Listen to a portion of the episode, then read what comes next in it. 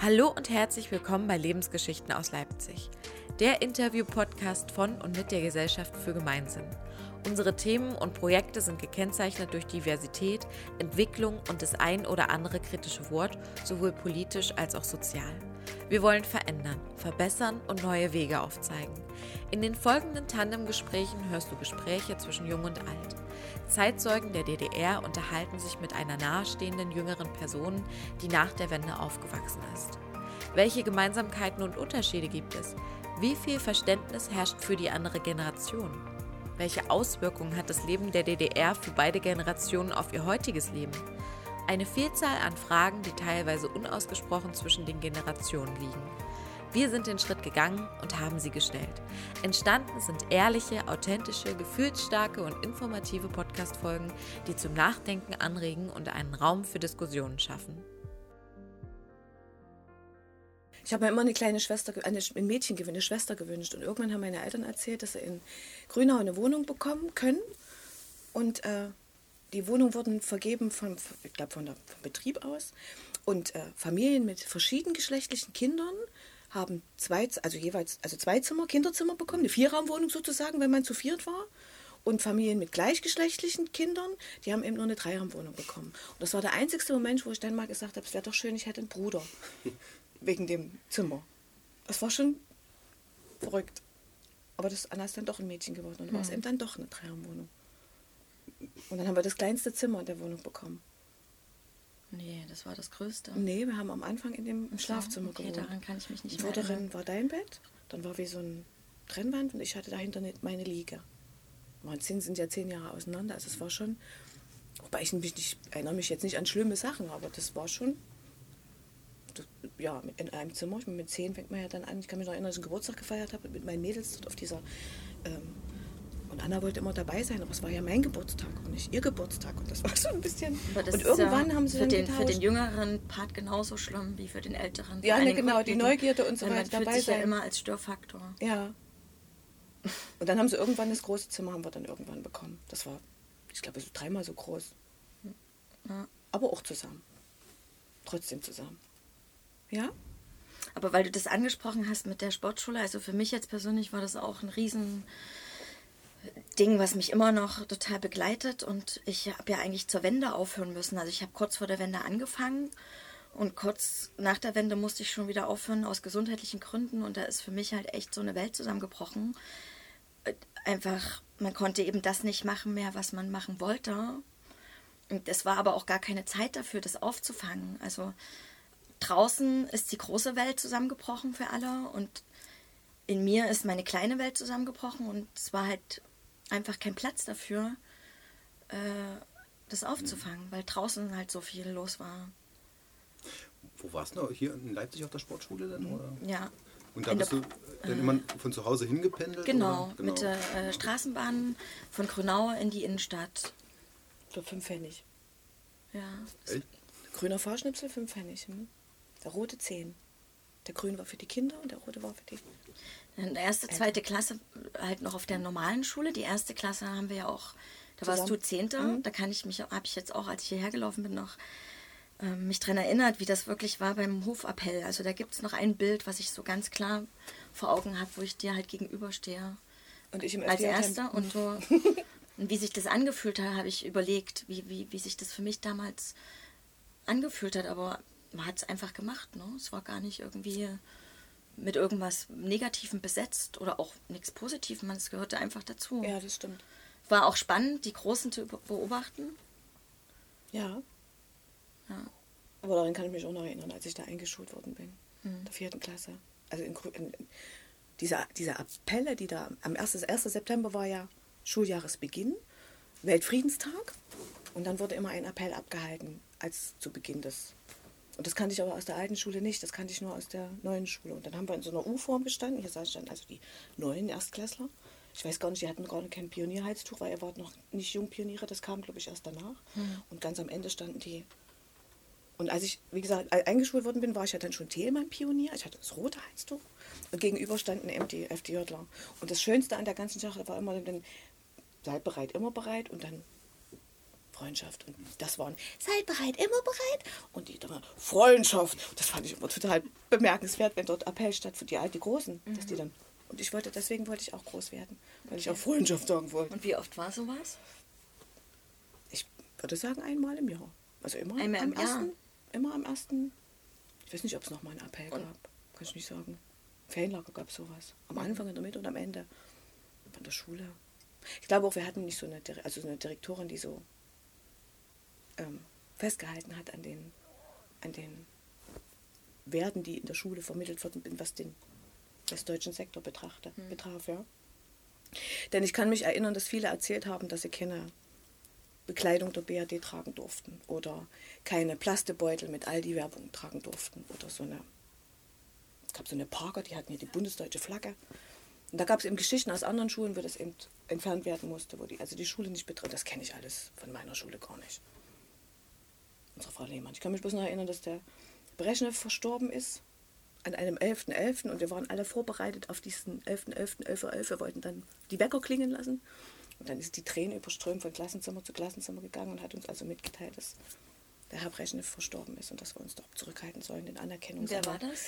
Das war der damalige, ähm, ich weiß gar nicht, ob das Präsident heißt, der UdSSR. Also das, was Putin heute ist, war das damals Leonid Brezhnev, ja. Ein Kommunist. Ja, so wie alle, die ja dort an der Macht waren. Ja. Ja, aber das würde ja heute auch noch passieren. Also wenn man sich vorstellt, Angela Merkel wird sterben oder auch Putin würde sterben. Na, Also ich weiß nicht, ob man sich politisch da überhaupt äh, positionieren darf als Lehrer. Also Tränen überströmt zu sagen, die Frau So, Merkel ne, ist verstorben. Aber, aber Lehrer, die, die haben, na klar, die haben eine Position, nämlich das, was jetzt gilt. Durchzusetzen. Äh, ja. Entgegen ihrer Also eigenen... äh, auch damals, als ich äh, 16 war, fand ich das schon so im, im Gesellschaftsunterricht. Wenn man verschiedene ähm, Staatsformen durchgegangen ist, Mhm. also Planwirtschaft war schon, wurde mir vermittelt, funktioniert nicht. Mhm. Ich habe dann auch immer gefragt, ja, aber wie, wieso? Wie, wieso funktioniert das nicht? Also, wie Sie mir das jetzt hier erklären, kann ich mir schon vorstellen, dass es funktioniert. Also, ich habe da auch immer schon gefühlt, ähm, nee, Kapitalismus oder Marktwirtschaft ist eben das, was äh, gut ist. Weil's eben, weil wir gerade in der Marktwirtschaft leben. Ja, na, ja gut, ja, okay, da kannst du recht haben. Hm. Planwirtschaft. Also die Frage ist ja, weil du das auch vom Appell erzählst, ne? du hast dann, oh, der Freundschaft so, dann, dann ging es ja auch gar nicht so, hat man ja gar nicht, hä, was macht man jetzt hier, was soll dieser äh, Scheiß, Parteischeiß, sondern man hat ja eher auch die anderen Leute angeguckt. Natürlich. Also es ging ja, weißt du, was ich Mhm, meine, was ich natürlich. sagen will? Äh, du hast das ja nicht ständig äh, hinterfragt und warst die ganze Zeit politisiert. Gar nicht. Oder? Man hat doch sein normales Leben gehabt, oder wie? Ja, das, also Rückblick, ich kann das, als ich Kind war, da das gar nicht so genommen, dass wir in, einer, in einem Sozialismus gelebt haben und die anderen haben in einer anderen äh, Lebensform gelebt. Das war mir als Kind gar nicht bewusst. Das ist erst jetzt im, im Nachhinein, im Gesprächen mit Freunden ähm, raus. Ich bin sehr behütet aufgewachsen, ja, glaube ich. Oder weiß ich heute. Und ähm, das war bei uns zu Hause, war das, war das nie Thema. Also wir haben über sowas nie zu Hause gesprochen. Kann mich nicht erinnern, dass ich mit meinem Vater mal eine Diskussion darüber geführt hätte, was ich toll finde und was der Vorteil der DDR ist oder so. Also nicht bewusst. Und alles das, was an schlimmen Dingen passiert sein muss, das habe ich im Nachhinein erst erfahren. Aber von meinen Schulkameradinnen und offensichtlich war das bei denen zu Hause ganz anders. Die haben also den Protest gelebt, will ich mal so sagen. Oder das sich nicht wohlfühlen in der DDR, das haben die zu Hause gelebt. Das habe ich Aber nur zu Hause, oder wie? ja, ne, ich weiß nicht, in der Schule haben wir über sowas gar nicht gesprochen. Mit deinen Freunden war das kein Thema. Auch der nee, ich habe heute so, auch nochmal überlegt. Ich habe auch nicht, bin auch nicht verstanden, warum die alle auf die Straße gegangen sind. Ich habe, es hat erst eine ganze Weile gedauert, bis ich es überhaupt mitgekriegt habe, was da passiert ist. Und dann habe ich ja schon Abitur gemacht. Und hatte wie hat man das noch mal kurz mit? Also heute gibt es ja Facebook und alles. Wie hat Äh, man Eigentlich nur durch? Erzählen. Zeitung habe ich nicht gelesen. Eigentlich nur durch Erzählen. Hat irgendein Freund gesagt, hast Ich du gehe Montag zur, zur, zur Demo. Aha, Mhm. was ist denn das für eine Demo? Naja, wir wollen, uns geht es nicht gut. Und ich habe die Welt da nicht verstanden, hab das nicht verstanden. Mir ging es gut, ja. Ich habe das auch den ganzen Hype danach nicht verstanden, dass sie alle Bananen wollten und, und Joghurt essen wollten und äh, Apfelsinen. Ich habe das auch alles nicht vermisst. Weil das, ich weiß gar nicht, wie das bei anderen dann zu Hause, wahrscheinlich wenn die Eltern dann sagen, ach, es wäre schön, wir würden mal eine Banane essen, dann hat man als Kind auch das Gefühl, hm, ich würde gerne mal eine Banane essen. Aber das haben meine Eltern nicht gesagt. Und ich habe Ich fand das nicht, also erstrebenswert. Ich, ich, wie gesagt, ich wusste nicht, warum die Leute alle auf die Straße gegangen sind. Und ich bin auch nicht auf die Straße gegangen. Ich glaube, ich war dolle naiv. Bin ich ja heute auch manchmal noch. Hm. Ich mir über viel, ich habe ja viele Dinge gar keine, überhaupt keine Gedanken gemacht. Das mache ich heute auch noch nicht. Nicht wirklich. Ich finde es eher manchmal dolle anstrengend, sich damit auseinanderzusetzen. Und so war ich eben früher auch schon. Denke ich. Und wie gesagt, ich war 17, als die Wende kam. Also ich hatte auch anderen, andere Dinge zu tun, ja. Ich habe meinen mein, meinen heutigen Ex-Mann damals kennengelernt. Da war ich noch keine 18. Da hatte ich, wollte ich mit dem Zeit verbringen. Wobei der auch nicht auf die Demos gegangen ist. Hm. Aber der kam aus einem Da sehr habt ihr euch nicht drüber unterhalten, als ihr Nee. euch kennengelernt habt. Nee. Warst du schon mal da? Nee. Nee, das war, hat einfach keine Rolle gespielt. Nee, irgendwie. und auch in, im aber, Freundeskreis, den aber ich man dann wusste doch, kennengelernt dass habe. es jetzt einen Umbruch gibt, dass jetzt sich was verändert. Nee, Auch nicht. das wusste ich nicht, als es losging. Das ging dann erst in den Sommerferien. Sind Mama und Papa mit dir nach, mit dem Wohnwagen nach Odessa gefahren. Mhm.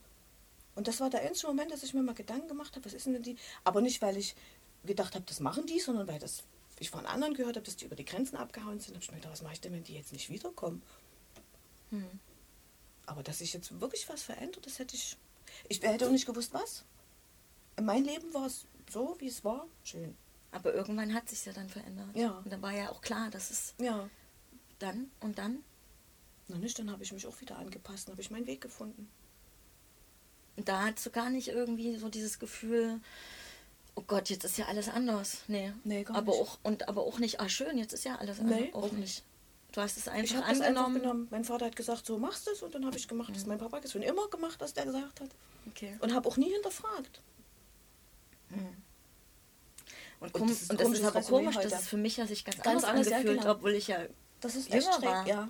Ist echt schräg. Und ich glaube auch, dass ich, als ich ausgezogen bin, dann, dass ich meine Eltern, ich war dann eben schon in, in festen Händen mit dem zukünftigen Mann, vielleicht haben sie das ja gespürt, und dann war ich raus aus, dem, aus der Fürsorge der Eltern, würde ich jetzt mal sagen. Die haben mir schon monatlich sehr stark unter die Arme gegriffen, finanziell gesehen, aber dass sie jetzt Teil an meinem Leben gehabt hätten, als Mama und Papa, das kann ich nicht sagen. Aber wie gesagt, ich habe dann treu brav gemacht, was ich machen sollte. Ich wollte Lehrer werden. Mathe, Physik wollte ich machen. Und zu DDR-Zeiten musste man in der 9. Klasse so einen Stimmtest absolvieren, ehe man überhaupt zum Studium da Zugang bekommen hätte. Den habe ich nicht bestanden. Da wurde mir gesagt, dass ich nicht die Kraft habe, in einem füll- gefüllten Raum mit 25 Kindern vier Stunden am Stück zu reden. Da wurde mir dies, und deswegen bin ich nicht geeignet, Lehrer zu werden. Da ist mir so ein bisschen Welt zusammengebrochen, weil ich ja unbedingt Lehrer werden wollte. Naja, und auch mein Vater hat gesagt, das ist eine tolle Idee, aber hat er gesagt, wenn du in die Volksbildung gehst, so hieß es ja, ähm, dann ist vielleicht blöd, wenn du dann nach zehn Jahren feststellst, dass du den, der Sache nicht gewachsen bist, weil die Jungs, überleg mal, du bist bloß 1,50 Meter, in der 10. Klasse hast du Jungs, die sind fast 2 Meter. Kann ja sein, dass das nicht gut geht. Am klügsten ist, du machst nicht Abitur, sondern du machst eine Berufsausbildung mit Abitur. Dann hast du zumindest einen Job, also einen Beruf, wenn du das mit dem Lehrer nicht mehr machen kannst. Ja, ja Papa.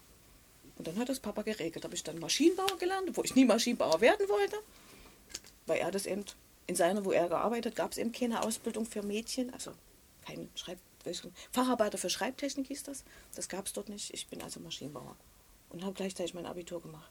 Und dann kam die Wende.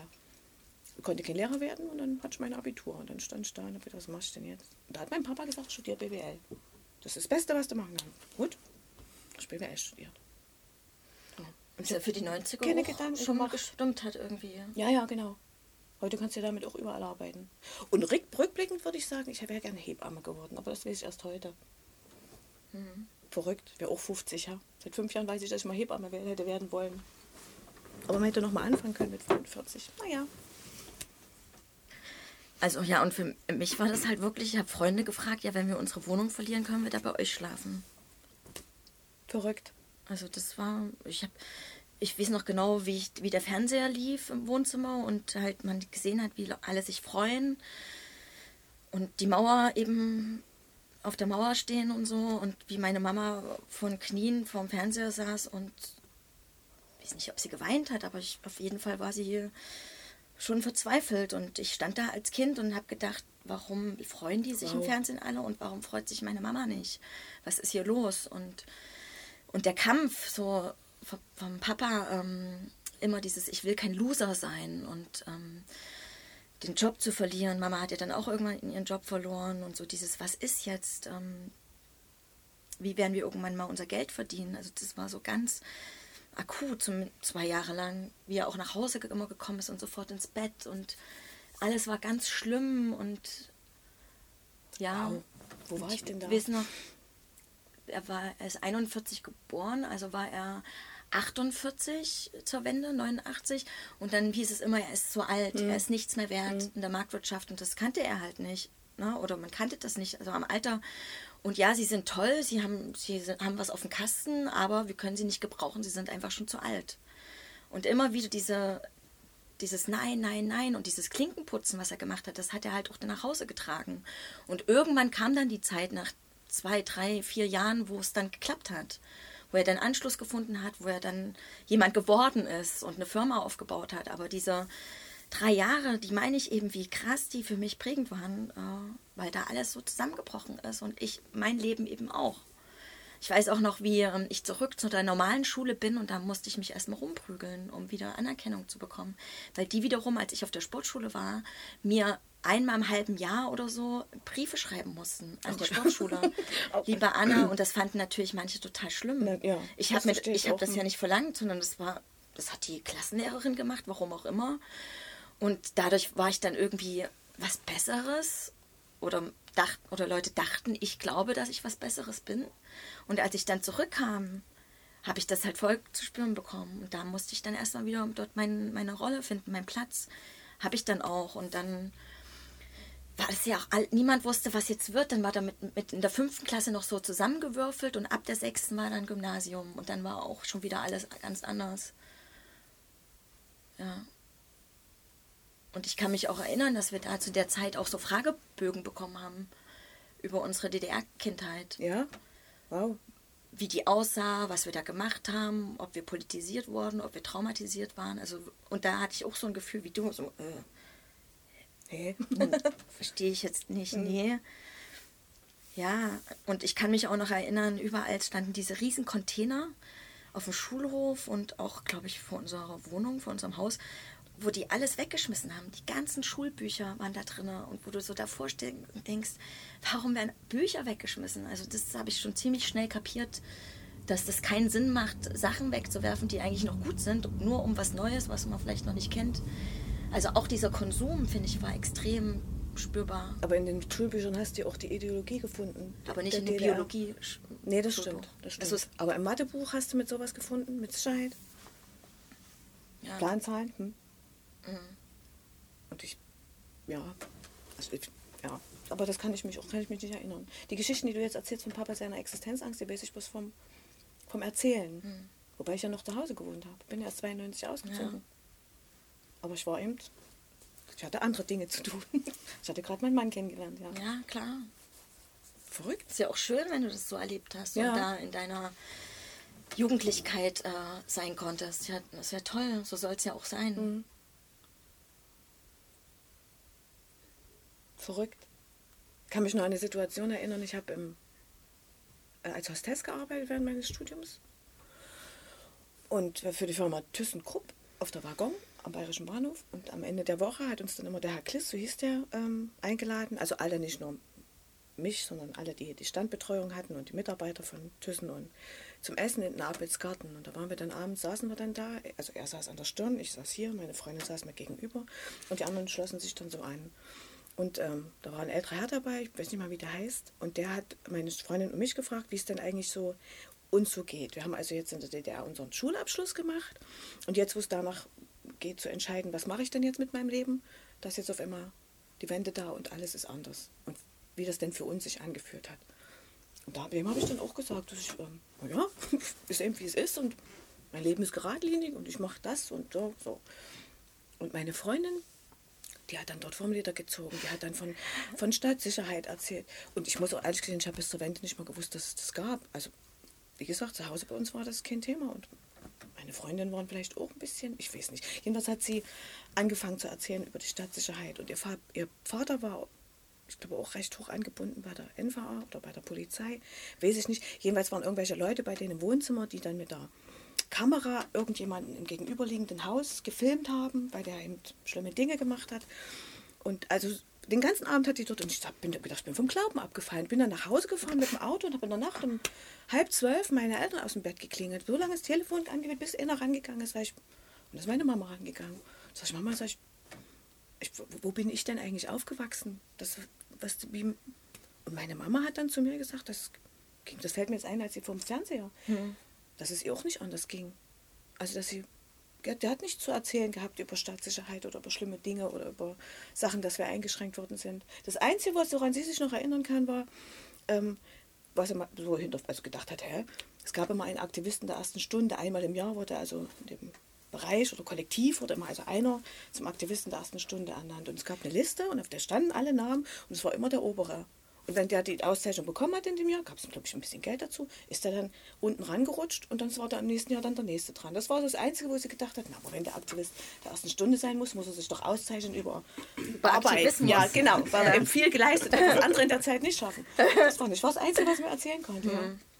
Ne, ich kann mich schon auch so an Bilder erinnern, wo Papa schon gesagt hat, ah, Honecker, so der, was weiß ich, so wie man halt jetzt auch manchmal redet, der Arsch oder Ja. der alte Sack oder Ja, so. ja. So mal. Der Schwarze Kanal, den hat er immer geguckt, das weiß ich auch noch. Was ist das? Na, Das ist eine Politsendung gewesen im DDR-Fernsehen, die also den Kapitalismus in einer oder die Marktwirtschaft oder das, das alles negiert, was hat, was nicht sozialistisch war. Also nicht so wie die DDR. Der ist ja hinterher nach der Wende der Mann, ich weiß gar nicht, wie der heißt. Der ist tüchtig. Ja, genau, den haben sie tüchtig äh, durch den Kakao gezogen dann. Ja.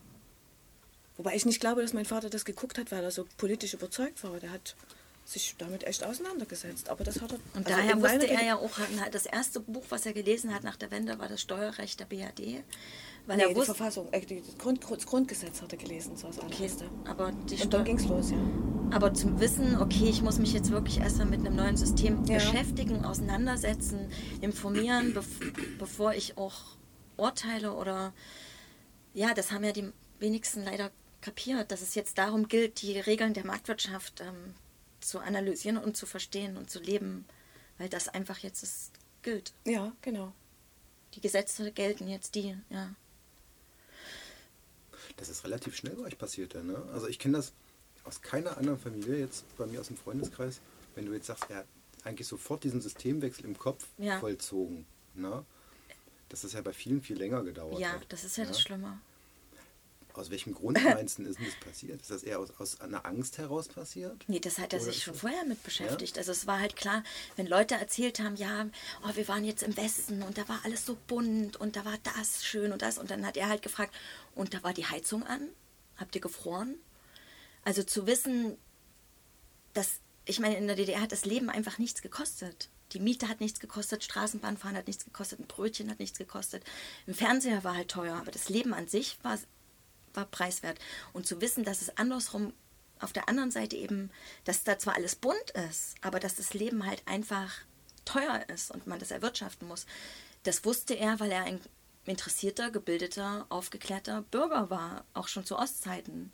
Das hat man sich ja nicht erst, ach jetzt 89, jetzt kommt der Westen, wie ist denn der Westen, sondern man hat sich ja mit dem Westen immer beschäftigt. Ja, man war ja auch immer kritisch. Mhm. dem Kapitalismus gegenüber. Man wusste, dass es da ums Kapital geht. Da, und daher kam das. Und dann war es ja nicht mehr aufzuhalten.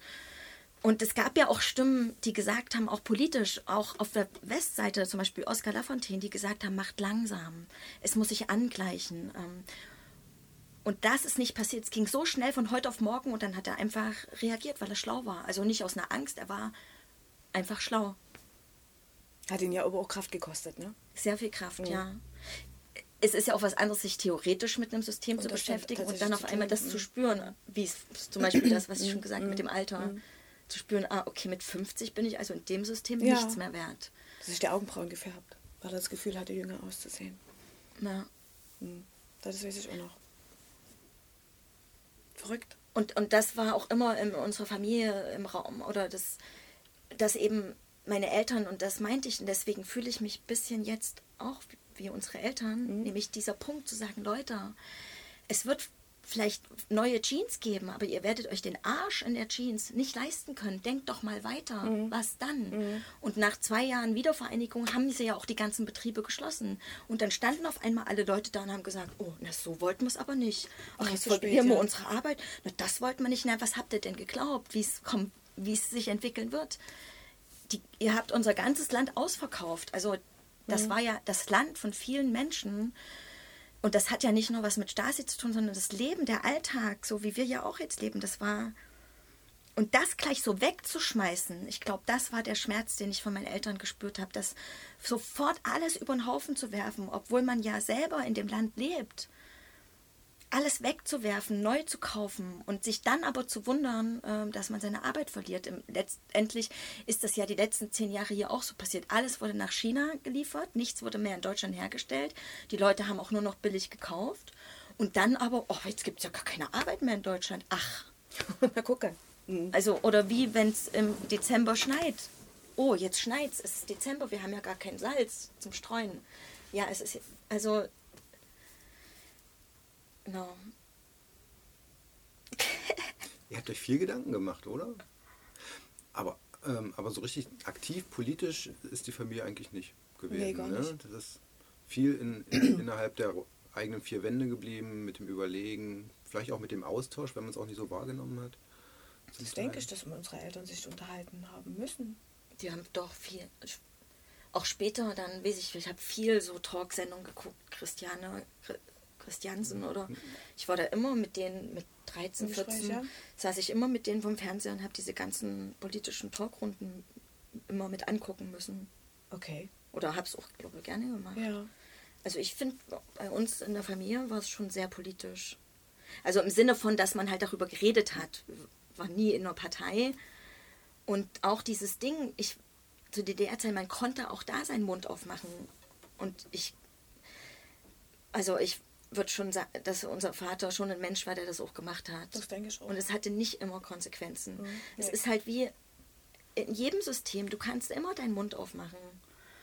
Du musst halt dann damit leben, was kommt, aber er wurde nicht dann verfolgt. Oder man konnte auch sagen, nee, ich trete nicht in die Partei ein. Und da ist ja erstmal nichts passiert. Also ich glaube schon, dass er auch gefragt worden ist. Bestimmt. Habe ich sowas im Hinterkopf und das, nee, mache ich nicht, okay. Beide nicht. Die haben beide studiert und beide nicht in der Partei. Also es war möglich. Mhm. Natürlich.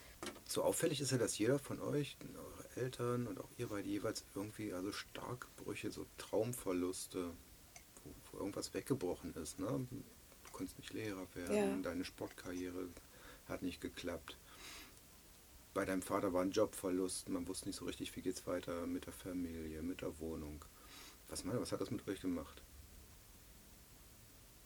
Ich habe das nicht, also dieses, ähm, diesen, diese, es ja das hatte ich nicht, dieses, dass die die Wohnung verlieren oder dass die, dass es meinen Eltern finanziell schlecht ging. Das Gefühl hatte ich nie, in keinster Weise. Ich, wie gesagt, ich war im, bin um die Häuser gezogen, war ja auch 17, 18. Ähm, und ich habe nicht das Gefühl gehabt, dass ich an irgendetwas, auf irgendwas verzichten musste. Meine Mama, die hat es immer geschafft, die Geburtstage sehr großartig, also lange wie ich auf der Welt bin, so war, war das so. Das war dann auch mit, mit 18 so. Weil zu meinem 18 war mein Vater gar nicht da, der war irgendwie zur Kur und wir waren, mein, mein Opa war da. Aber ich, wie gesagt, ich kann mich nicht erinnern, dass meine Eltern Existenzängste, das weiß ich nur vom Erzählen ja im Nachhinein, ne? von meinen Eltern. Aber dass ich selber das gespürt hätte, habe ich gar nicht. Gar nicht. Und dann bin ich 92 ausgezogen. Ich habe äh, angefangen zu studieren. Ich habe auch BAföG bekommen. Die ersten anderthalb Jahre. Und dann habe ich kein BAföG mehr bekommen, weil meine Eltern zu viel verdient haben. Also es muss ihnen ja dann schon gut gegangen sein. Sonst hätte ich ja BAföG bekommen, ja. Und ähm, sie haben mir dann auch jeden Monat die, die Summe an, BAföG, also an Geld überwiesen, die ich hätte eigentlich als BAföG kriegen müssen. Und so gesehen, so gesehen hatte ich nie das, ähm, Und hat sich das auch nicht beeinflusst? Gar nicht. Auf die Frage. gar nicht. Nur halt war ich mit Frank schon zusammen und der ist ja, aus, kommt aus einem sehr sozialistischen Haushalt, würde ich mal so sagen. Also der Papa war Feuerwehrmann und somit Mitglied des also MDI, Ministerium des Innern, das gehörte halt alles dazu. Und ähm, der hatte auch schon seinen Plan vom Leben. Der war dann von der Armee zurück und dann hat er äh, bei Masser Griesheim ist der Gas gefahren, nee, flüssigen Stickstoff gefahren. hat gutes Geld verdient und dann ist er, hat er eine Ausbildung gemacht zum Feuerwehrmann und hat von vornherein war Beamter. Also finanziell hatten wir gar keine Sorgen, aber wir haben uns eben auch angepasst und wir haben auch nicht hinterfragt. Beide Krass. nicht. Das dann denkst du, das ist auch ein Generationsding? Nee, das glaub, ich glaube nicht, dass wir, dass wir beide verschiedene Generationen sind. Wer du und ich? Ja, das glaube ich nicht. Über zehn Jahre. Ist viel, ja. Wir sind eigentlich zwei Einzelkinder, wenn man so will. Ja, ich nicht. Finde ich, weil ich bin ja gekommen, da war ich ja immer Geschwisterkind. Wir haben ja zehn Jahre das Zimmer geteilt. Ja, du warst zehn ja. Jahre Einzelkind. Dann, äh, als du ausgezogen bist, aber da war ich ja dann auch schon zehn. Mhm. Deswegen die ersten zehn Jahre für mich nicht. Ich dachte, dass die zehn Jahre schon eine Menge ausmachen. Also dieses ähm, Ge- Geschwisterleben hatten wir ja, also Bruder und, also nicht, nie- hatten wir nicht zusammen, weil die Interessen ganz andere waren. Wir haben manchmal Schule zusammen gespielt. Hm. Aber dass wir jetzt gemeinsam Mensch ärger dich nicht gespielt hätten. Ja, Ich glaube, du hattest da nicht so Und, Lust äh, drauf. Nee, genau. kann mich nur erinnern, dass es Also ich glaube, ich fand das schon schön, mit dir zu spielen. Also ich weiß noch mit der Schule, dass, dass ich das immer wollte, aber ich glaube, das war halt einfach nicht so deins zu der Zeit. Sagst du ja jetzt auch, Ja, du warst mit dir beschäftigt und ähm, hattest halt dein Ding mit deinen Freunden und deswegen auch nicht diese Ängste oder ist ja toll, also ja. ich glaube, ich habe schon ziemlich viel hinterfragt auch immer wieder und mach's ja jetzt auch noch.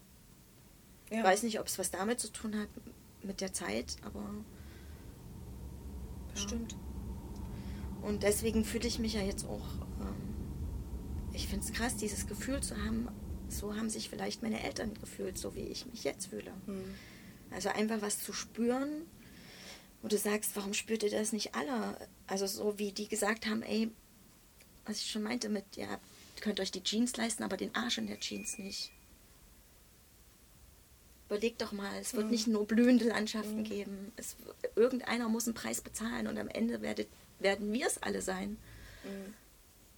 Und so fühle ich mich jetzt gerade auch. Dass ich sage, überleg doch mal, wo das hinführen soll. Ja. Na gut, dann bin ich vom Typ her wahrscheinlich auch so. Denn es ist ja heute wieder, dass ich mir darüber wenig. Also, natürlich, man kommt ja nicht, kommst ja nicht drum rum, dich damit auseinanderzusetzen, weil das ja jeden Haus ist ja mit uns heute auch passiert. Wir treffen uns, das erste Thema, was wir haben, ist Corona ja. oder Covid-19. Und aber ich, dass ich mich da bewusst mit auseinandersetze, das macht. Ja, weil alle denken, glaube ich, ähm, es wird schon. Also das haben sie ja auch gedacht, 89, es wird schon gut. Und jetzt denken auch alle, es wird schon und das äh, bleibt nicht für immer so und das wird schon irgendwann wieder gut. Und ich fühle aber, dass das so bleiben wird, wenn wir jetzt nichts dagegen tun. Also Mhm. und ja, Aber ich fühle mich ja in, meiner, in meinem Leben auch gar nicht beeinflusst. Also, mal abgesehen von dem Mundschutz tragen. Aber ansonsten habe ich ja keine, keine Restriktionen zu spüren. Aber meine Kinder sind auch groß und mein habe nicht so ein Geschäft. Ich bin eine normale Angestellte. ja na, noch Ja. nicht, ja, noch nicht. Irgendwann wirst du auch spüren. Das kann durchaus sein, ja. Dann ist es aber leider zu spät. Na, vielleicht bin ich dann auch wieder jemand, der da seinen Weg findet, so wie das zur Wende dann eben auch war. Ja. Denke ich. Ich finde es auch sehr mühselig oder mehr sehr, wie ich mich da ausdrücken soll, mich damit echt auseinanderzusetzen. Also mein Freund, der ist, der macht das schon und der selber hat schon gesagt, ich muss mal, ich muss das Handy einfach mal zur Seite legen, damit ich mich mit anderen Dingen mal wieder beschäftige, weil es macht mich krank. Und dann dachte ich immer, wenn es dich krank macht, will ich es gar nicht tun. Ich will nicht krank werden. Hm. Verrückt. Da. Würdet ihr gerne mal sein wie der andere? Nee, glaube nicht. Weiß ich nicht. Ich fand das schon spannend, was Anna gemacht hat dann aus, aus, aus im Leben bis heute. Den Schritt, den sie gegangen ist. Sie hat ja nicht gemacht, was Papa gesagt hat. Sie hat genau das gemacht, was er nicht wollte. Oder zumindest was gemacht, was er überhaupt nicht toll fand. Hm. Was er ja auch dir, denke ich mal, auch sehr zu spüren lassen hat, dass es so war. Ja. Das doch, das glaube ich schon, dass ich ähm, diese Anna dafür bewundere, dass er das kann, sich hinzustellen und sagt, ähm, so geht's nicht, ja. Ist ja auch nicht weiter. Und das ist bitte hat ja mit Covid-19 jetzt nichts zu tun. Das ist ja schon immer so gewesen, dass er ihren Standpunkt vertritt. Und dafür, ja, das würde ich mir wünschen, dass ich das auch manchmal könnte. Ich bin eher so ein Harmoniemensch. Ich versuche dann Dinge, die mich stören, runterzuschlucken, damit es keinen Ärger gibt. Und sie ist genau das Gegenteil, ja. Hm. Doch, das denke ich schon, dass ich das manchmal, manchmal wünschen würde, sowas zu können, ja. Jemandem zu sagen, das ist bisher und nicht weiter. Ja, aber vielleicht bin ich auch noch das nie ja in so eine. Situation gekommen, dass Das, ich... du machst es dann, wenn es gar nicht mehr anders geht. machst es ja dann auch, oder? Naja, ja, wenn mir keine Wahl mehr bleibt, ja, das stimmt. Ich habe mich auch von meinem Mann getrennt, also irgendwie muss ich ja doch ein, ein Nein gesagt haben können. ja, das stimmt. Ja, und ansonsten würde ich mir manchmal wünschen, dass ich zehn Jahre jünger wäre. Das mit dem, das, ähm, Naja, das aber das ich machen mir wir alle. auch. Nee, aber dieses, dieses Gefühl, was man hat, äh, Kinder in die Welt zu setzen, zum Beispiel, das, das, das Erleben, was man hat, wenn die, wenn die Kinder noch so klein sind, die, das fehlt mir manchmal doll, ja. Aber das hat ja nichts mit, ich möchte sein wie meine Schwester zu Hm. tun, das hat einfach Mit dem Alter. mit Oder- dem Alter zu ja. tun. Das Gefühl, in, in, in den neuen Partner zu haben und mit dem ein Kind in die Welt zu setzen, das ist sehr stark. Und wenn man 48, 49, jetzt 49, also wenn man 49 ist, ist das so ein Moment, da ist man zu alt dann dafür Hm, verstehe und entscheidet sich dann bewusst dagegen. Und dann denke ich mir, es wäre doch schön, wir hätten uns vor 10 Jahren schon kennengelernt. Oder vor 15 Ja. Jahren. Und gestern hatte ich, war auch ein lustiger Moment. Ich habe ähm, den Mann, den ich jetzt habe, den habe ich vor 15, also mittlerweile sind es 20 Jahre, aber als wir uns wiedergefunden haben, waren es 15 Jahre. Und mein Vater oder unser Vater, der hat ähm, das Lied von Peter Cornelius, Du entschuldige, ich kenne dich, geliebt. Ja? Wenn das kam im Radio, wurde also immer, und der war textsicher. Und, und in dem Lied singt er, dass er dies, das Mädel schon in der Schule toll fand und so weiter. Und die haben sich auch nach 15 Jahren wieder in der Kneipe getroffen und haben ab da angefangen. Das fand ich schon, das hat Jasper dann gestern gesagt. Und guck mal, sind auch 15 Jahre. Und das war ein Lied, was mein Vater toll fand. Peter Cornelius. Ich kenne es auch noch. Ja? Das hat er dann wahrscheinlich immer noch gehört. Da, bestimmt, das hat ihm ja gut gefallen. Ja, immer wieder. Oder dann muss ich auch an die eine Kassette denken, als wenn man in Urlaub Ja, gefahren ja. war. Die habe ich ja jetzt. Echt? Mhm. Verrückt? Mississippi Ja, kam immer. genau. Ein Bett im Kornfeld. Ja, die kleine Kneipe. Girls, Girls, Girls. Girls, Girls, das war auch drauf. Wir hatten, Bei Reisen muss ich auch dran denken. Habe ich Mama auch schon öfter mal gefragt, hä, wie habt ihr das nur gemacht? Weil wir sind mit dem Auto, mit dem Wohnwagen ähm, von Leipzig eben bis ans Schwarze Meer, Odessa gefahren. Über die ganzen Länder und wir als Kinder hinten und wir haben mir nicht nee, ich genervt. habe vorne gesessen. Oder vorne, aber wenn ich jetzt mit meinen Kindern unterwegs bin, habe ich schon äh, mit einer halben Stunde das Gefühl, ich muss die total unterhalten und ganz viele Hörspielkassetten und Mama hat mit dir gespielt auf der Fahrt. Deswegen hat sie hinten Ja? gesessen. Hm. okay. Das ist zum Beispiel auch so ein Punkt, dieses äh, nicht reisen können, äh, also nicht reisen hätte können in der DDR. Ich glaube, das ist grammatikalisch völlig, weiß auch egal. Äh, die Welt sich angucken, ja, irgendwo hinzufahren. Das hatten wir, hatte ich auch nicht, aber das lag wahrscheinlich daran, dass meine oder unsere Eltern mit uns vier Wochen in den Sommerferien nach Bulgarien gefahren sind. Wir waren also eine Woche hin, 14 Tage dort und eine Woche wieder zurück.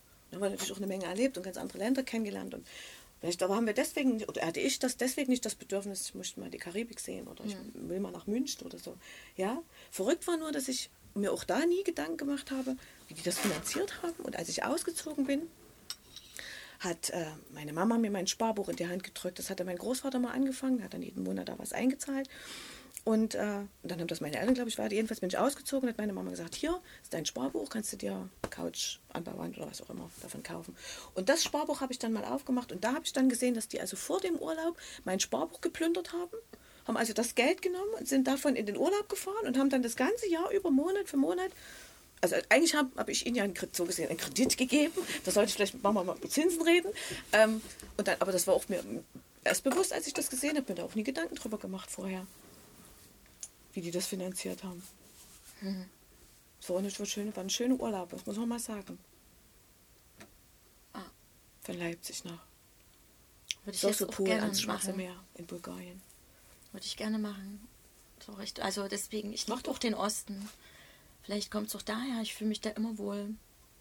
Kannst nicht erklären, warum. Ja, wir haben ja auch mag keine schlechten Erfahrungen. Es wird ja viel erzählt, dass in Rumänien das ganz schlimm war, dass ich da. Aber wir haben gar keine schlechten, nicht einmal eine schlechte Erfahrung gemacht. Aber man kann sich doch ins Auto setzen und nach Bulgarien na, fahren. na, jetzt nicht, nee. Klar, so drin lebt doch niemand. Wir waren auch in Italien. Ja, aber demnächst nicht mehr. Also, das ist auch die nicht Grenzen schlimm, zu- aber wenn du halt geimpft bist, ja. Aber wenn du dich nicht impfen lässt, kommst du auch nicht mehr raus. Okay. Und das meine ich ja, irgendwann wird wirst du das auch spüren. Mhm. Wir werden es alle irgendwann spüren. Aber Ja. ja. Und das finde ich dann rückblickend auf die DDR betrachtet schon krass. Und dann sage ich, habe ich letztens zu meiner Schwiegermutter gesagt, ihr konntet wenigstens in den Osten. Also hört auf rumzujammern. Den Osten bereisen, das war, glaube ich, auch nicht so einfach. Na, Polen und Tschechei, Ja, Gott, das stimmt, ja. Rumänien, eigentlich, ja. Russland, Mhm. Kuba. Ungarn. Nach Kuba hätte man auch gekonnt. Mhm. Aber hätte mit der DDR-Fluggesellschaft. Ja, ja. Ich hatte eine Klassenleiterin, die war in Kuba. Das war ein ganz großes Highlight an der Schule. Die ist nach Kuba geflogen. Wow. Die Okay. war was Besonderes. Ja.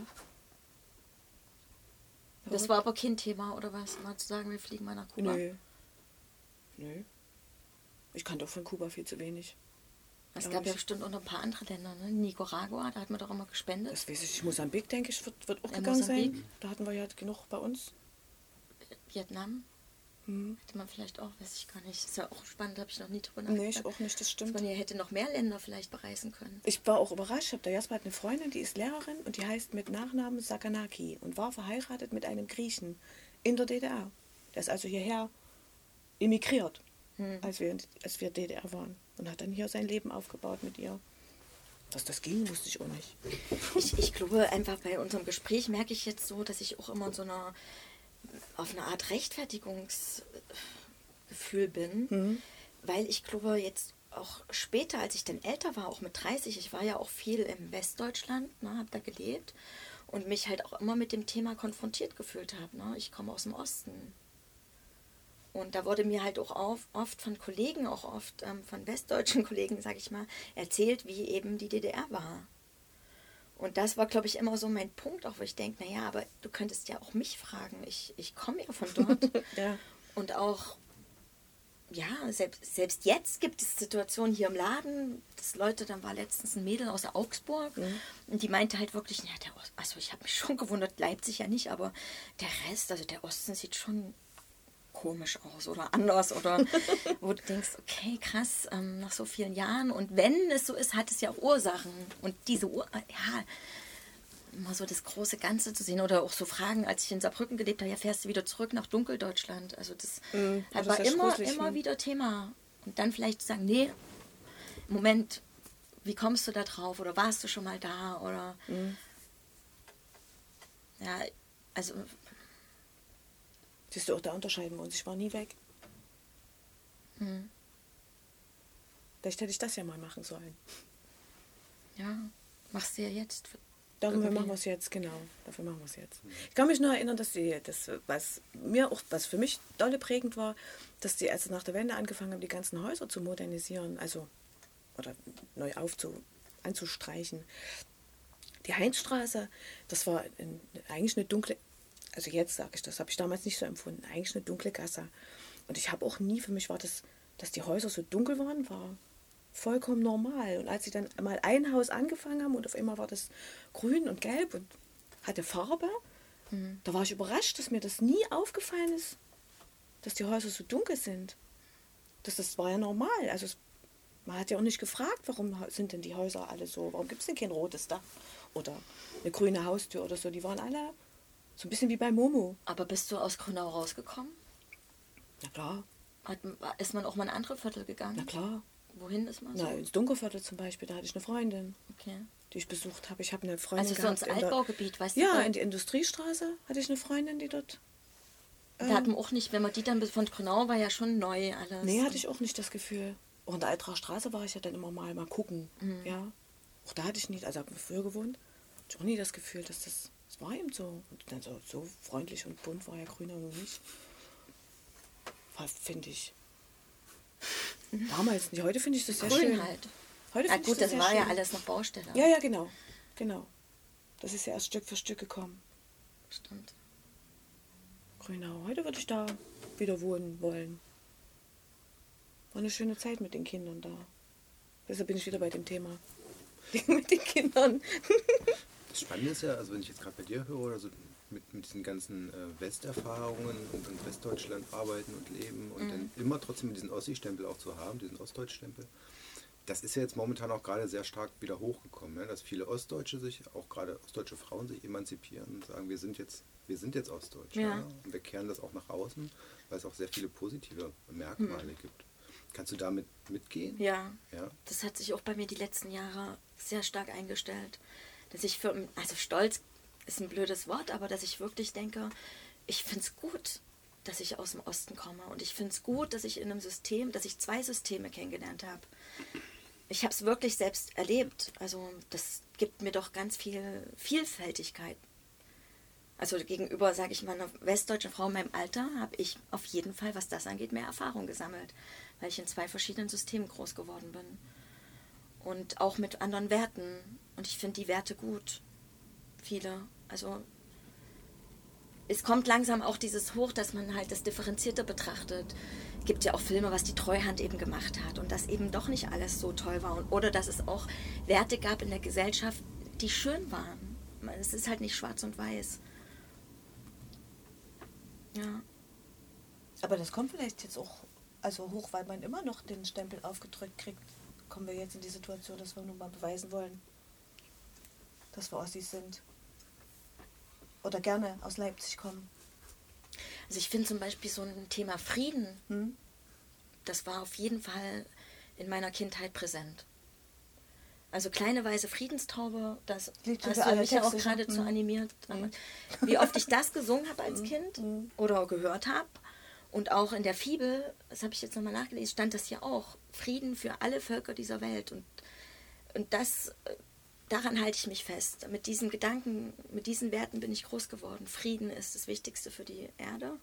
Und das, so sehe ich das bis heute immer noch an. Ja, das stimmt, da hast du recht. Und auch wenn ich mit meiner Schwiegermama rede, da die sagt mir zum Beispiel auch, ja, jetzt musst du immer, wo fährst du hin in Urlaub? Was fährst du für ein Auto? Und früher hat das keiner, und sie ist sehr, sehr kritisch mit der DDR, weil sie auch aus so einer Stasi-Familie kommt. Aber sie hat selber gesagt, früher hatte man andere Werte. Da wusste, niemand konnte irgendwie was haben. Also hast du den Menschen dir mehr angeschaut. Was kann der mir charakterlich bieten?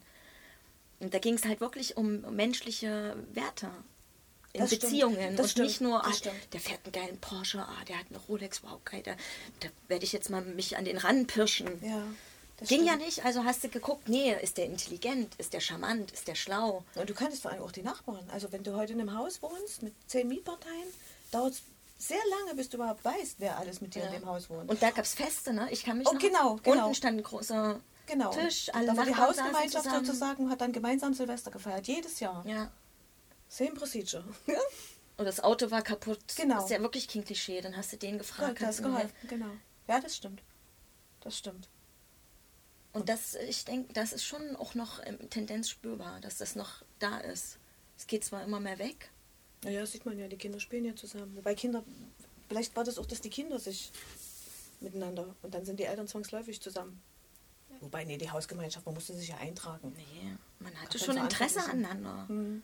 Also das habe ich jetzt auch mich viel auch damit beschäftigt und es wurde niemand zurückgelassen. Das war vielleicht auch nervig, weil man hatte vielleicht keinen Bock, immer wieder dahin zu latschen, zur Brigadefesten und man wollte auch einfach mal auf, dem, auf der Couch sitzen und Westfernsehen klotzen. Ja. Und, aber es wurde da niemand zurückgelassen. Es, immer Im Gegen, also, es wurde viel zu viel manchmal geredet über warum ist das jetzt so, warum ist der jetzt so, wie können wir da als Gemeinschaft dem mit auffangen und es wurde sehr viel gesprochen und sehr viel nach dem anderen geguckt, nicht nur Stasi-mäßig, sondern auch äh, gesellschaftsverantwortungsmäßig. Also Das war auch das, das, was uns in der Schule und im Kindergarten ja auch passiert ist. Dass wenn Läuse gab, wenn ein La- Lausfall aufgetreten ist, dann wurden alle Kinder hingesetzt, allen wurden die Haare gewaschen. In der Gemeinschaft, ja. Und das war auch nicht schlimm. Wir waren ja alle gleich. Ja?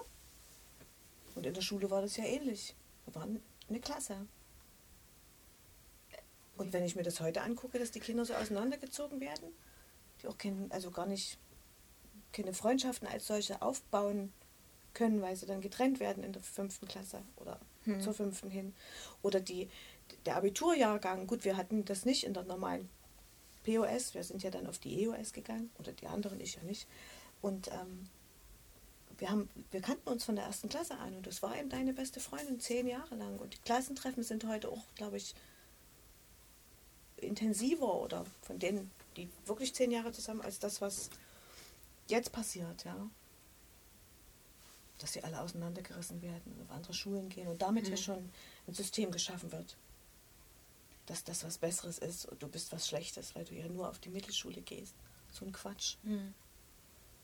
Und damals waren wir eben alle gleich. Und wir haben alle eine Klassenarbeit geschrieben. Und wenn einer eine 5 geschrieben hat, war das für die ganze Klasse Kacke. Nicht nur für den. Und wir alle haben, fanden das nicht so toll. Wir wollten ja auch gut sein. Und dann? Was habt ihr dann mit dem gemacht? Na, weiß ich nicht. Der eine 5 geschrieben hat. Den haben wir dann verprügelt. nee, das, nee, das stimmt nicht. Das haben wir nicht gemacht. Das haben wir nicht gemacht. Aber es war schon peinlich. Hat man sich dann mit dem hingesetzt und dem Ja. geholfen oder hat Ja, man ja. den Ja, ja. ausgeschlossen? Es gab dann Anweisungen. Es gab so So Patenschaften. Klassenverband, ne? ja genau, Patenschaften. Und Hast du als Schüler für einen anderen Ah, ja. Patenschaft übernommen. genau, hast du dich zu kümmern, dass der seine Hausaufgaben richtig macht. Ja. Ich glaube, es ist komplex, ne? Wie alles ist sehr komplex und äh, individuell auch. Also, das ist halt unsere individuelle Geschichte, aber die ist halt auch eine Wahrheit. Aber, aber ein anderer hat es halt genau an, ganz anders empfunden, aber ja. Ich glaube, man kann den Menschen im alten Bundesgebiet, die sich äußern über Dunkeldeutschland, gar keine Vorwürfe machen. Was mir jetzt sehr bewusst geworden ist, ist, dass wir in unserer Schule viel gelernt haben über die DDR. Die BRD als solches haben wir nicht groß behandelt, außer vielleicht in Staatsbürgerkunde. Und es ist andersrum genauso. Also mein Freund der ist aus Holland, dem war schon bewusst, dass es zwei Deutschlands, zwei Deutschlands, zwei Deutschlande, naja, die DDR und die BRD gibt. Und, äh, aber was das jetzt eigentlich ist, die DDR, hat er auch nicht gelernt in der Schule. Und deswegen ist das ja das alles, was die wissen, wissen sie auch nur, was dann in der Wende, nach der Wende erzählt worden ist. Vielleicht ist es deswegen so schwer für sie. Wobei wir wissen ja auch nicht viel von der BRD. Aber das ist man kann ja Quatsch. mit seit 30 Jahren auch hinfahren und sich angucken Mhm, und mit Menschen reden. das stimmt, aber das habe ich gleich auch nicht gemacht. Daniel befragen. Der kommt aus dem Ruhrpott. Ah, ja. aber Ruhrpott ist auch speziell, also es ist ja ein Ruhrpott ist Arbeiter. eher ostdeutsch als. Ja, Ja, eben. Ja, das, Ja, so meinte ich Ja. Also Ja, ja. so einfacher oder. Seht ihr beim Gegenüber irgendwas, was so typisch aus der DDR auch übergeblieben ist an Verhaltensweisen? Ich könnte mir das bei euch beiden vorstellen. Echt? Na, vielleicht bin ich das Neugieriger. Das ist nämlich auch sehr ostdeutsch. neugierig sein. Fra- Ja, Echt? Ich bin neugierig, das ist mir, ist, war mir, ja, das habe ich jetzt erst vor kurzem überlegt. Hat doch mal eine gesagt zu mir, hab, seid ihr auch so wie die Russen so neugierig? Ach. Wusste ich gar nicht, was sie meint. Aber Aber, das ist ja- jetzt weiß ich, glaube ich, was Das, sie das meint. würde genau das beschreiben, was wir gerade gesagt haben. Wir wollten eben wissen, wie es dem Nachbarn geht. Ja, Und jetzt bist du nicht mehr neu, ist mir doch wurscht, ob Frau Müller, ob es dir schlecht geht oder ja, nicht. ja, ja, ja. Ja? Hm. Und ansonsten. Und auch so eine, also würde ich auch bei uns beiden sagen, ist ähnlich, dass man sich doch relativ schnell öffnet. Dass man losquatscht. das stimmt, ja. Dass man nicht vorher überlegt, Wer ist denn das jetzt? wie sage ich denn Hm? das? Also ich, ich, qua- ich bin einfach wie ich bin. Ich öffne mich. Offen. Hm. Ja. Ja. Weißt du nicht, wie könnte ich mich jetzt gut verkaufen? So vorher Ja, das, überlegen. das stimmt. Weißt? Ja, das stimmt. Sondern einfach, Genau. Genau, da fällt mir auch eine Geschichte von den Eltern ein, mich verkaufen, dass die, meine Eltern sich die Wohnung gekauft haben, diese Eigentumswohnung. Und meine Mutter wurde gefragt, wie groß ist denn die Wohnung? Dann hat meine Mama immer gesagt, 124 Quadratmeter, 7. Und mein Papa hat dann immer zu ihr gesagt, Doris, du lebst in der Marktwirtschaft. Jeder Wessi würde sagen 150 Quadratmeter, ja? Das, das fällt mir jetzt auch so ein, dass man da bewusst, also Dinge überlegt, wie man das jetzt dem anderen verkauft. Wenn man sagt, also meine Wohnung ist 150 Quadratmeter. Nee, meine Wohnung ist 124,7. ja. Das ist bestimmt noch übrig, das stimmt. Aber Neugierde ist ein Ossi-Produkt, das ist ja ein Ding. Hm. Schon nie drüber nachgedacht. mach mal. Hm. Ja, ich sollte vielleicht doch mal anfangen zu denken. In meinem Leben. Was gibst denn du weiter an deine Kinder? Was so typisch aus der Zeit kommt. Frieden. Ein Wir, ein Wir-Gedanke. Mhm. Also würde ich schon, also das habe ich, war meinem Freund und mir schon wichtig. Also es hieß oft auf dem Spielplatz oder so, ah, die brauchen Ellenbogen in dieser Gesellschaft, die müssen sich durchsetzen. Und da haben wir beide immer stark gespürt zu sagen, nein, es, du bist, das war das Wichtigste für mich in meinem Leben, also mein Kind und ich finde dich wunderbar und ich liebe dich über alles, aber du bist auch nur Teil des Ganzen und es ist wichtig, dass du auch deine Mitmenschen wahrnimmst und die auch verstehst in ihrem Gefühl. Also das würde ich sagen, dieses Wir. Da offen Ja, zu sein und sensibel zu sein. Mhm, das habe ich auch getan. Glaube ich, dass ich das getan habe. Und das ist ja schon nichts, was mit jetzt zu tun hat, weil es ja schon stimmt, du musst dich durchkämpfen, du musst dich Nee, durchboxen, la- die anderen verdrängen. Der, Nee, das habe ich auch nicht gemacht. Ich habe eher so Situationen gehabt, wenn die nach Hause, Kinder nach Hause kamen und hatten Kummer mit einem Klassenkameraden oder so, dass ich dann nicht, also viel gelernt habe ich ja, dass viele Mütter sich dann sich um das andere Kind bemüht haben und haben dann zu dem anderen Kind gesagt, du tust meinem Kind nicht weh oder du, weißt wie ich das sagen soll. Ich habe meinen Kindern dann immer versucht zu erklären, dass der ja auch eine Meinung Gefühl hat, eine andere Meinung hat und dass er hingehen müsste. Ihr müsst es klären miteinander. Ich kann da nicht, ich kann dir zuhören, ich kann dir sagen, was ich tun würde, aber ich kann es nicht für dich lösen. Und du musst es lösen. Weil es für dich wichtig ist, sonst wird es ja nicht weinend nach Hause kommen. Hm. Der andere Schlimmes getan hat. Und ähm, der Martin ist, der ist 17 jetzt. Der ist äh, sehr empfindsam, was, was so, also der ist sehr, der guckt immer erst, wie es den anderen geht. Und ich glaube, ich habe da auch eine Aktie dran, weil ich genauso ihn genauso dazu gebracht habe, genau das zu tun.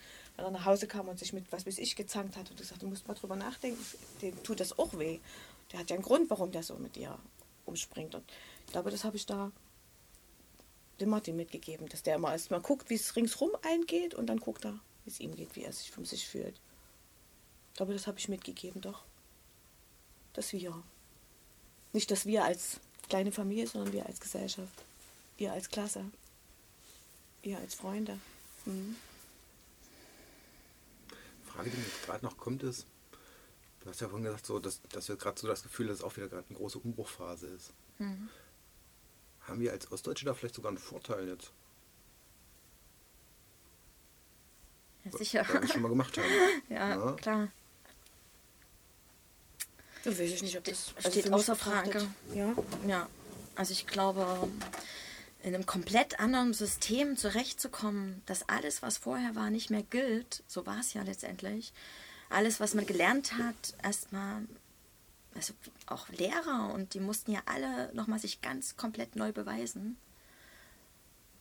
Ähm, auch Prüfungen teilweise ablegen.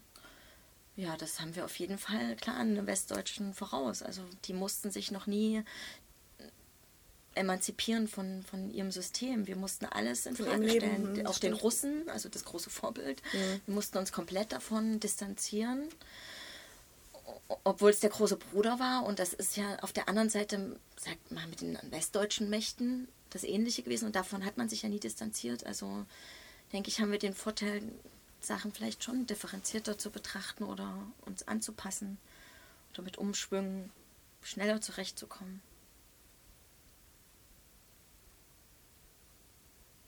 Spannend. Gucken wir mal voraus. Wie geht ihr in die nächste Zeit, so ein bisschen in die Zukunft? Mit welchen Gefühlen guckt ihr da? Da müsste ich vielleicht auch mal drüber nachdenken. Also ich muss sagen, also für mich ist, ich bin heute auch ein bisschen davon angeschlagen. Ich gehe im Moment gerade nicht mit so guten Gefühlen in die Zukunft, obwohl ich auch zwischendurch immer wieder fühle, es wird alles gut. Und ich weiß auch, man muss sich auf das Gute konzentrieren. Aber also ich habe gerade ein ganz bedrohliches Gefühl und ich hatte erst vor drei Tagen am Abendbrotstisch, wo ich meinen kleinen Sohn so gegenüber äh, sitzen sehen habe, das erste Mal so ein Bauchgefühl, oh Gott, ich kann ihm gerade nicht das Gefühl vermitteln, es, du bist ganz unbeschwert, wirst du weiter aufwachsen und es wird alles gut werden. Ich hatte das auf einmal gerade nicht mehr und es war, es war schon erschreckend. Wow. Und ich, ähm, ja, aber das ist halt auch an der ganz aktuellen Situation geschuldet. Also weiß nicht, ob ich das jetzt nochmal erwähnen soll, aber nächste Woche wird halt ein Gesetz verabschiedet, wenn wir Pech haben. wenn das Parlament sich nicht dagegen ausspricht und die Chancen stehen sehr, sehr schlecht, dass das Parlament sich dagegen ausspricht, weil die Gegenstimmen einfach zu wenige sind, dann werden wir ein neues Infektionsschutzgesetz haben als Gesetz und das wird unser aller Leben sehr tief beeinflussen und diese Gefahr spüre ich gerade und davor habe ich wirklich richtig große Angst weil ich das nicht möchte. Ich möchte nicht so ein Gesetz und ich möchte auch so nicht leben. Und ich schaffe es nicht, einfach in diesem Gefühl zu bleiben, es wird schon alles gut werden. Das wird schon nicht so kommen, weil ich mich seit ja schon seit vielen Jahren mit der ganzen Situation beschäftige, mit Geopolitik und, ähm, und daher einfach weiß, also dass die Gefahr sehr groß ist, dass da was nicht so Gutes kommt. Wow. Und da ist die DDR dann ein Scheißdreck dagegen. also, ja. Es wird dann halt alles, also es steht alles, es sind 34 Seiten. Mhm. Es ist bei www.bundestag.de öffentlich, es ist alles offiziell, jeder kann es lesen, es ist nichts, was ich mir ausdenke. Und es steht da alles drin. Also die Aushebelung der Grundrechte, im Infektionsfall sozusagen. Im, mhm. genau, im nationalen epidemischen mhm. Situationen. Mhm aber es steht halt nicht drin, wann ist dann so eine Situation. Also wer sagt. Entscheidet denn, dass die Situation eingetreten ist? Ne? Genau. Und es wird auch nicht da geschrieben, mit welchen Kriterien. An mhm. Fallzahlen wird es aber nicht irgend, zum Beispiel die Krankenhausbetten. Mhm. Es ist alles überhaupt nicht klar definiert. Das ist das Problem. Mhm. Und das ist halt so gruselig. Und dann kann man selbst ähm, in die Wohnung ein eindringen. Ohne Verdacht. Jetzt muss man einen klaren Verdacht haben. Okay. Polizei kann nicht einfach in deine Wohnung kommen. Mhm. Und aber das größte Ding ist das mit der Impfdokumentation, denn das steht da wirklich drin. Du bist verpflichtet, ähm, die Krankheit, die es betrifft, für die eine Impfdokumentation vorzuweisen. Mhm. Und das bedeutet zwangsläufig, dass das an allen Lebenslagen gebunden ist, also an Reisen, an Arbeit, an vielleicht doch einkaufen gehen, Bibliotheken besuchen. Und das ist für mich total in Ordnung, wenn es Menschen gibt, die sagen, ich finde das okay. Mhm. Das, dann sage ich, aber Wenn ich jetzt in der Situation, dass ich sage, ich bin froh, dass meine Kinder möchte sind. das nicht. Mhm. Für mich, ich möchte nein, ich möchte das, ich habe, ich möchte das einfach nicht. Ich habe davor Angst. Ich, ich fühle das, dass ich es, ja, ich möchte frei leben. Das hätte ich nie gedacht, dass ich das mal sage. Vor einem Jahr oder vor zwei Jahren hat mich hier eine gefragt, die hat so ein Studium über Secondhand-Läden. Für welchen Begriff entscheidest du dich, Gleichheit oder Freiheit? Und da habe ich Gleichheit gesagt, weil ich dachte, erstmal müssen wir alle gleich sein, dieselben Voraussetzungen haben. Jeder Mensch ist das gleiche Wert und so. Und mhm. jetzt sage ich. Freiheit. Oh mein Gott, Freiheit ist das Wichtigste für mich. Ja. Wobei sich ja Freiheit als Ostdeutsche anders definiert als Freiheit als Mensch. Das ist, ja. Das ist halt auch noch darüber erstmal zu reden, was heißt Freiheit. Freiheit das müssten ja. wir erstmal überhaupt, das allererste wäre, was bedeutet es überhaupt, frei zu sein? Das bedeutet für jeden was anderes, aber ja. Verrückt. Und dann denke ich mir, wenn du das erzählst von dem Infektionsschutzgesetz, dass ich froh bin, habe ich gerade schon mal gesagt, dass meine Kinder groß sind. Hm. Dass ich für mich selber entscheiden kann und sagen kann, das ich lasse mich impfen oder ich lasse mich nicht impfen. Das ist ja meine Entscheidung, aber du musst ja für Bosse und Charlie mitentscheiden. Meine sind groß genug, die entscheiden das selber, ja. Nee, nee, nee. Ich kann es ja eben nicht mehr für die entscheiden. Der Staat übernimmt die Entscheidung für mich. Dann. Ich kann, jetzt kann ich es gerade noch selbst entscheiden. Ich kann es dann eben nicht mehr selbst entscheiden, wie ich es als Mutter empfinde. Verrückt. Und äh, weil man dann noch immer sagt, DDR, da gab es das ja auch, ihr wurdet ja auch alle durchgeimpft, was ja stimmt. Aber der große Unterschied ist für mich, hat ein Staat einen Impfstoff entwickelt oder ein großes pharmazeutischer Konzern, der daran Geld verdienen will, wo es um Geld geht. Wie, wie kann ich denn so einem Konzern vertrauen? Kann ich nicht. Nee, kann also ich sage auch nicht, dass man im Staat immer, aber da geht es ja nicht um äh, Gewinnmaximierung, wenn ein Staat das macht. Und das ist eben für mich der große Unterschied zwischen früher und Wo jetzt. gehen wir nicht mehr raus. Da bleibe ich nur noch im Bett. Ja. naja, es gibt ja schon, ja. Vielleicht ist es ja auch alles, ich meine, ich neige auch dazu, das Drama äh, hervorzurufen, wahrscheinlich auch durch unseren Papa, der war ja auch so. Äh, wenn das Parlament dagegen stimmt, ist alles gut. Dann kommt das Gesetz nicht durch. Aber Ja.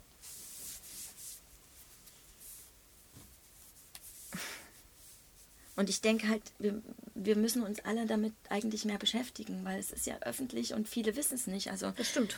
ich post versuche das ja auch zu verteilen, aber nicht im Sinne von, dass ich es gleich bewerte, sondern dass man sagt, hey, schaut mal, lest mal, wie findet ihr das? Wollt ihr das wirklich? Seid ihr euch darüber bewusst, was hier drin steht? Und wenn ihr danach sagt, ja, finden wir gut, in Ordnung, aber erstmal lest es mal. Es ist euch das klar, das wird entschieden. Das bedeutet für uns alle das und das und das. Und es betrifft die ganze Welt. Das ist noch das Krasseste daran. Also du, es betrifft uns halt global. Hat jemand Hunger? Ja. Das ist ja schräg. Wir haben, mein Freund und ich, wir haben uns vor drei Jahren oder vor vier Jahren dafür entschieden, nicht mehr keine Medien mehr zu gucken. Also wir haben keinen, außer WhatsApp haben wir keine Social Media und keine Zeitung und kein Fernseher und keine Nachrichten und kein und ähm, wir haben die Entscheidung ganz bewusst getroffen, weil wir uns von dem ganzen negativen Mist, der da in den Zeitungen verteilt und in den Medien verbreitet wird, ähm, distanzieren wollten, weil wir das Gefühl hatten, dass es unser, unser kleines Leben dolle beeinflusst, ja.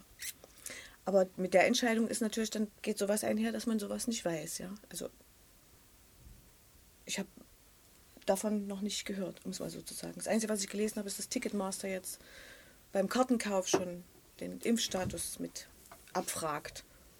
Und dass du die Karte gar nicht bekommst, wenn du den Impf... Ja, Ticket Ja. ist ein, übrigens ein amerikanisches Unternehmen. Ja. Wusste ich auch nicht. Ja, weil die schlechten Nachrichten, wir haben uns bewusst da entschieden, haben gesagt, die, die Nachrichten, die wir wissen müssen, die erfahren wir sowieso über Freunde oder Kollegen oder ja. Aber deswegen nochmal fühle ich mich ja auch wie äh, unsere Eltern, weil da ging es ja auch, lest doch mal äh, das Steuerrecht, lest doch mal den Leitfaden der Marktwirtschaft und dann könnt ihr immer noch entscheiden, ob ihr das wirklich wollt, bevor ihr hier einfach um Ring rennt und schreit, wir wollen das. Möglicherweise, wenn ihr euch damit auseinandersetzt, werdet ihr aber auch feststellen, dass ihr es vielleicht doch nicht wollt. Aber erstmal müsst ihr euch damit beschäftigen. Das haben sie ja hinterher Und das denke ich heute auch. Beschäftigt euch bitte damit es, man muss es sagen, auf beiden Seiten, die Leute beschäftigen sich nicht genug damit. Man muss Videos auch mal zwei Stunden angucken, um ein komplexes Thema komplex zu, äh, erörtert zu sehen und da reicht ein YouTube-Video von drei Minuten eben nicht aus. Nee, ist richtig. Und viele leider gucken ja nur die Schlagzeilen oder drei Natürlich. Minuten und denken dann, sie wüssten es, Ja, aber natürlich. es ist ja viel komplexer. Aber da bin ich dann gleich auch wieder, ich möchte mich damit gar nicht auseinandersetzen, ja. Ja, ja es tut ja auch weh. Ja, es genau. tut ja auch einfach weh und Genau. Ich verstehe das auch total. Und natürlich, und du hast aber auch recht, man muss gesund bleiben, Mhm. man muss gu- auf sich achten und man kann nicht nur die ganze Zeit mit diesem negativen Zeug. Nee, genau. Aber man muss wachsam sein und in dem Moment, wo man spürt, jetzt muss ich einschreiten, muss man einschreiten. Wenn ich es dann spüre, ja. Ja.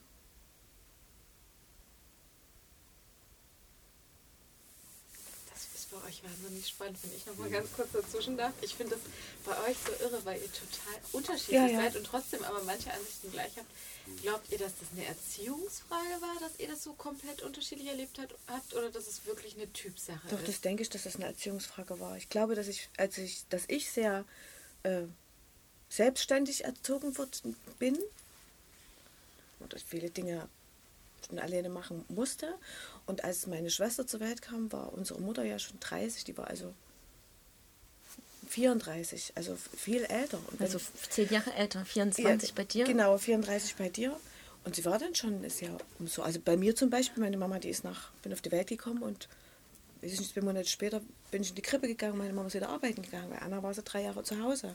Das ist eine bewusste Ja, Entscheidung. Ich also mache ihr da auch gar keinen Vorwurf, aber sie, Anna ist auch viel behüteter, also viel um, um, um, umschützter aufgewachsen als, als, als ich. Wenn ich aus der Schule kam, klebte am Klingelschild Pflaster, Pflaster unten wie oben, damit Kinder klingeln, damit die Anna ihren Mittagsschlaf hält, zum Beispiel.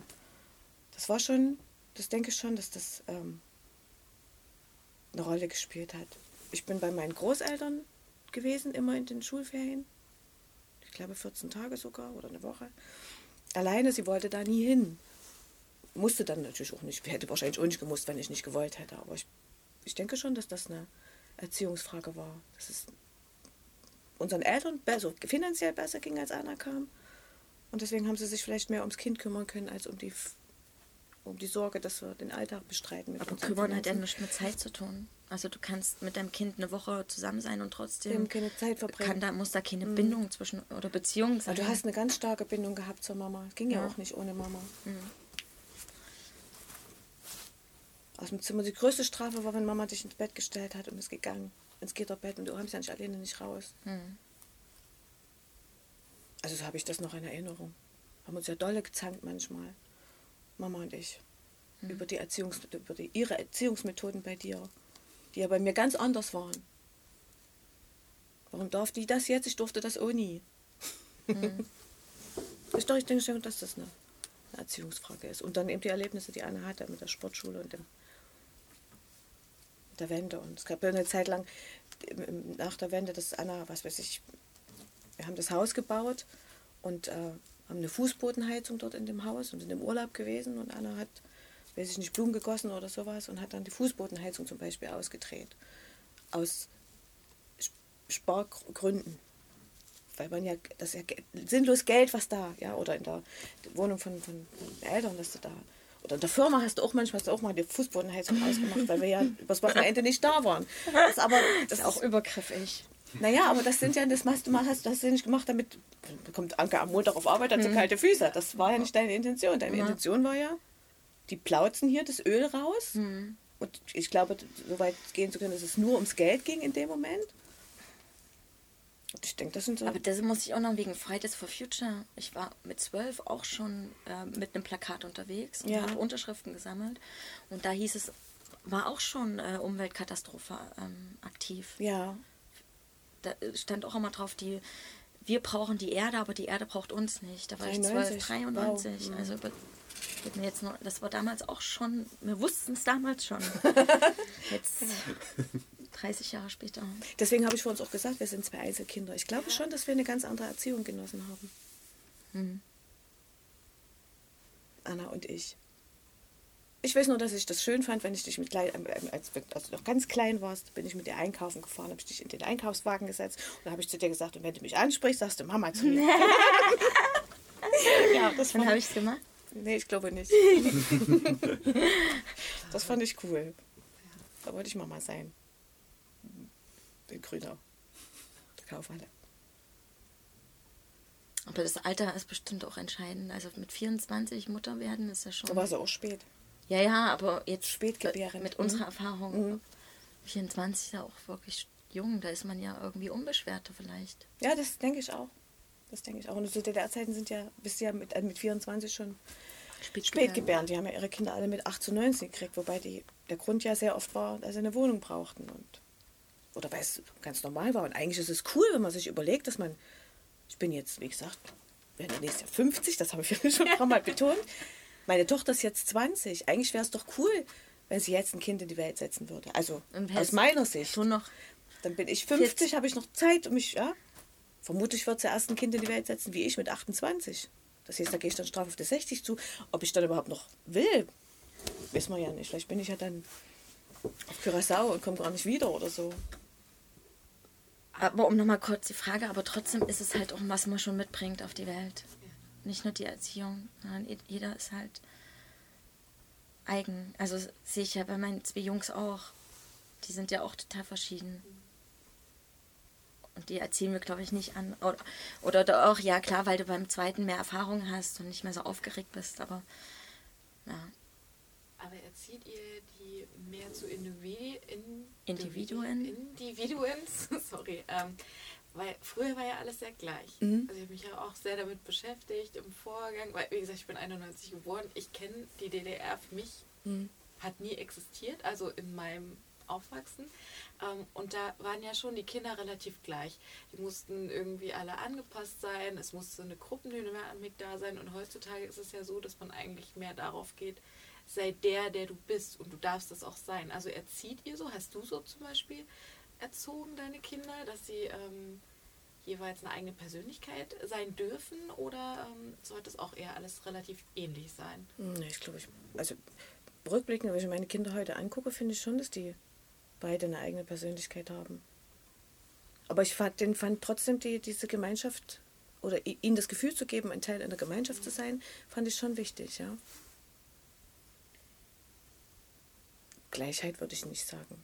Ich hatte damit, wobei ich hatte damit ehrlich gesagt immer ein bisschen ein Problem, diese, diese, die, die Gleichheit, die Anna vor uns meinte. Erstmal müssen wir alle gleich sein, um dann daraus, ja, das finde ich, glaube ich, gar nicht so, so, so verkehrt. Also wenn die in die Schule kommen, dass man dann nicht die, der, Sohn des Arztes und der Sohn des Bauarbeiters, dass die beiden schon merken, wenn sie aufeinander stoßen, dass sie aus verschiedenen gesellschaftlichen Schichten kommen. Das finde ich, finde ich schwierig. Das finde ich, finde ich nicht schön, dass das so ist. Ja? Deswegen fände ich das cooler, wenn die im Kindergarten, wobei da ist es ja, glaube ich, ein bisschen einheitlich, aber in der Schule zum Beispiel anfangen, dass eben alle Le- Mathehälfte blau sind, alle Kinder benutzen einen, also einen Lami-Füller, fällt mir jetzt gerade, oder P- nur den Pelikan, alle kaufen Bleistifte von, von Herlitz und die Federmappe, weiß ich nicht, die ist eben nicht von wilden Kerlen, von, weiß ich nicht.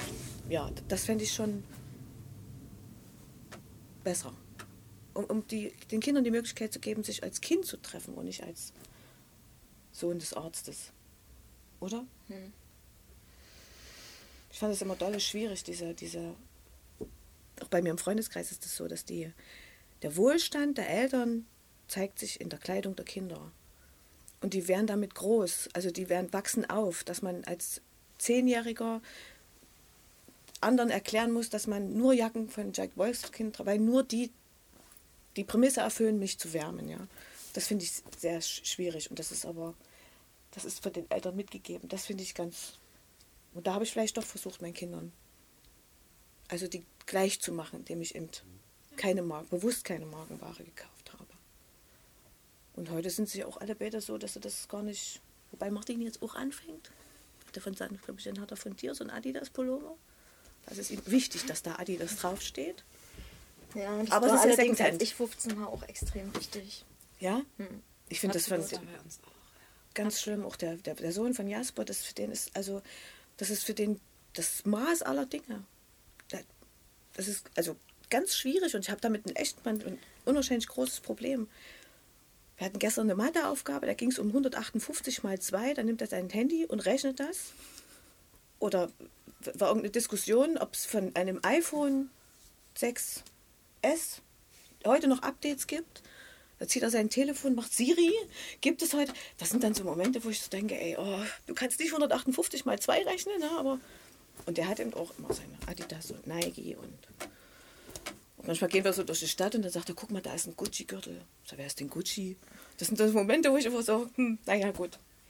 Aber gab es das nicht früher auch? Also ich kenne es zumindest von meinen Eltern, da war es dann die Wrangler Jeans oder ähm, irgendwelche Cowboy Boots, die man gerne haben wollte oder eine Lederjacke aus dem äh, Intershop. Also ist es nicht so von Generation zu Generation in einem Was anderen anderes. Maß weitergegeben? Ja, das kann schon sein.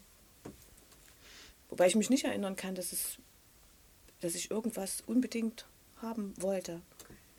Das ist, glaube ich, auch auf die Frage davor, wie erzieht man die, ich glaube, dass der stärkste Schritt ist ja erstmal echt zu sagen, okay, ich muss erstmal verstehen, was für ein Mensch ist denn mein Kind. Das dauert ja auch irgendwie ewig. Und dann zu sehen, ach so, ist, das ist so ein Mensch und so nehme ich den jetzt erstmal an. Und versuche den nicht, also zum Beispiel, der ist ein ganz sensibler Junge und nicht, wieso, wie, der kann doch nicht sensibel sein, das ist doch ein Junge, der Ja. muss doch jetzt so sein. Und Ja. erstmal zu sehen, ah, so ist der und so nehme ich den an und ich gebe ihm das Gefühl, genau so liebe ich dich und genau so bist du gut. Und dann kommt der nächste Schritt zu sagen, und jetzt guck auch mal die anderen um dich herum. Und so ist es, glaube ich, auch mit den Klamotten, weil warum macht man das? Wenn ich auch an mich denke früher, man macht es, um dazuzugehören. Weil man nicht das Gefühl hat, so wie ich bin, das reicht, bin ich cool genug. Ich, wenn man das Gefühl hat, ich bin cool genug, dann so, brauche ich nicht. Ich brauche doch keinen Adidas-Pullover, Ja, damit stimmt. ihr mich Mhm. doch, ich bin einfach so toll. Und das kommt ja mit einem großen Selbstbewusstsein. Wie entsteht ein großes Selbstbewusstsein? Obwohl Charlie, also mein erstes auch hat, ne, muss halt auch Nike sein. Klar sehe ich natürlich auch den Laden hier und was man so vorlebt.